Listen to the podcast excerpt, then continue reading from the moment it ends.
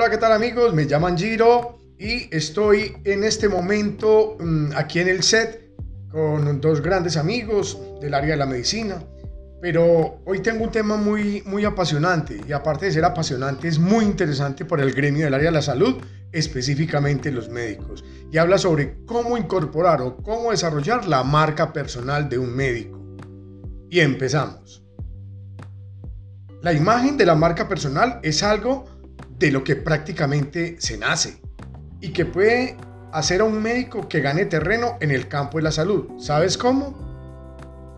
Desde que nacemos todos contamos con una imagen personal, pues quienes nos conocen elaboran una representación mental de nosotros, es decir, la imagen. E incluso pueden tener una opinión sobre nuestra persona, lo que contribuye a la reputación en nuestro entorno. Por ello, cuando el médico es consciente de esto y toma medidas para gestionarla, puede llegar a capitalizarla de una manera a su favor. Aunque la imagen personal puede transmitirse de forma casual, conviene al médico programarla para posicionarse como un verdadero profesional del área de la salud y crear en la mente de quienes nos rodean esa imagen o esa percepción. Para lo cual tiene que tomar en cuenta que esta se proyecta a través de distintos canales. Número 1. Aspecto personal. Se refiere al cuidado de la imagen personal. Por ejemplo, un médico que hable a un paciente sobre el cuidado de sobrepeso y difícilmente podrá ganarse su confianza si éste luce con un vientre considerablemente abultado. Es decir, como ejemplo palpable, aquellos médicos o qué pena eh, incluir este otro gremio profesional como el campo de las nutricionistas, hablar sobre la obesidad, quizás muchas veces hacerlo en forma de consulta, pero en otras ocasiones lo convierten casi en una crítica. Difícilmente un paciente podrá creer en un profesional de estos. Número 2. Personas con quien se relacionan. Se trata de entender las relaciones públicas. Por ejemplo, un galeno que se vincule con especialistas reconocidos puede ganar la confianza de la gente con mayor facilidad. Algo semejante ocurre con el facultativo que se dirige a los representantes de una comunidad para obtener su respaldo. Siguiente, comportamiento y gestos. Básicamente se trata de cuidar el lenguaje corporal.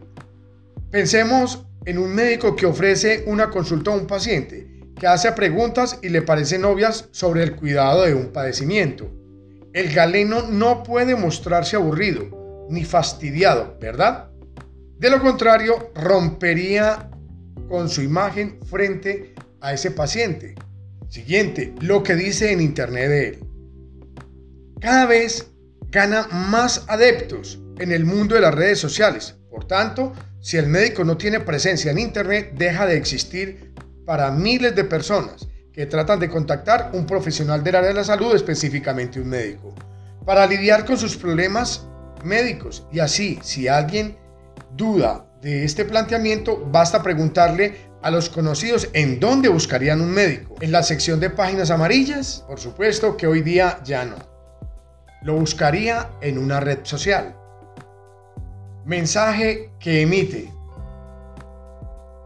En este aspecto, incluye desde la forma de expresarse en vivo hasta el ejercicio de divulgación que se hace en los entornos digitales. Pues como comentábamos anteriormente, quien no tiene presencia en la red social deja de existir para una plataforma y deja de existir para el mundo.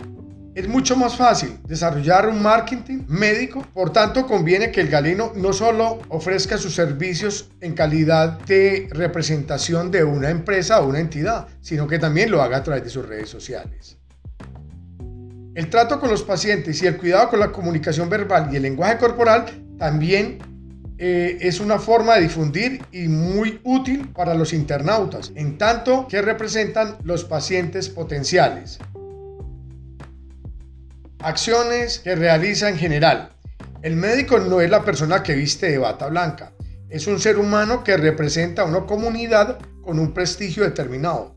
Por lo que cada acción en su vida personal y laboral hablará del tipo de galeno del que se trata. Y si pensamos que esto es exagerado, basta con saber cómo lo tratan los vecinos, pues no, no se refieren a él como el señor, sino como el doctor lo que ya eh, dice mucho de la responsabilidad que debe cuidar su propia imagen o marca personal.